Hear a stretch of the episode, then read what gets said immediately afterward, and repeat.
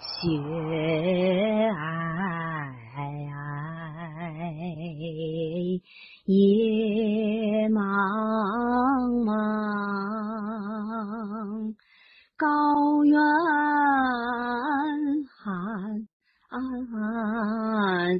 吹断凉。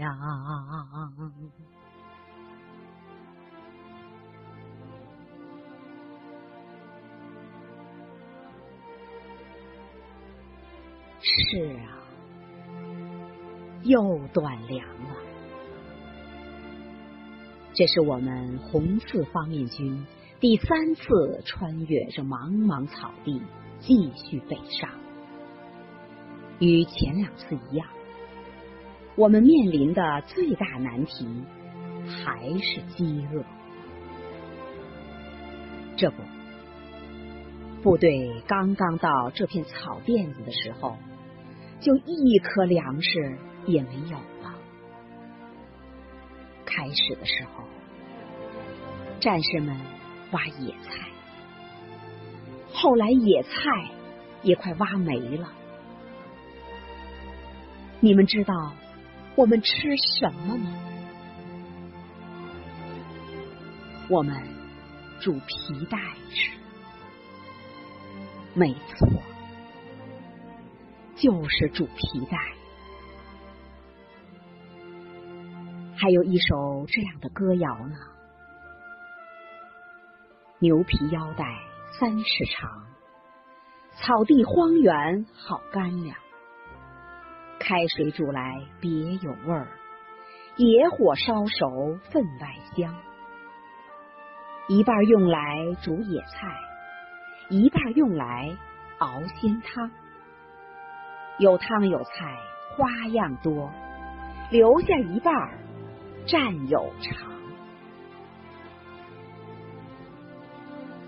有一次，部队刚刚扎下营来，班长就对我说：“周国才，班里其他战士的皮带都煮完了，今天煮你的。”啊！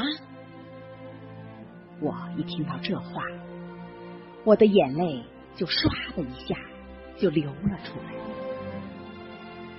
班长拍着我的肩膀说：“我知道你年龄大，是个老红军战士。这条皮带是你第一次上战场杀敌人缴获的第一件战利品。我知道你舍不得，其实我也舍不得。”班长拿着我的皮带，慢慢的切了起来，一刀，两刀，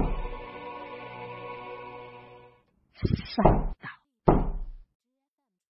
不，班长，你别切了，我不饿。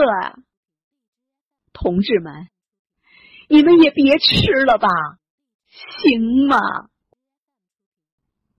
我们把它留下来做纪念吧。到陕北去找党中央，去见毛委员。我们就是靠着这样的信念，走出了这死亡之海。等大部队抵达延安的时候，我们班十四个人。就剩下我一个人，我拿着这半截皮带，站在窑洞外，遥望着宝塔山，我就感觉我的战友们就站在我的身旁。班长，同志们，我们胜利了！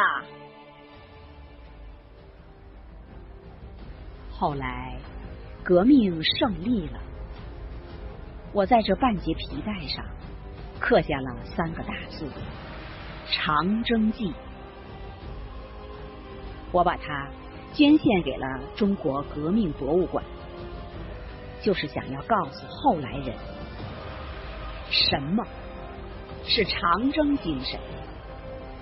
什么是信仰的力量？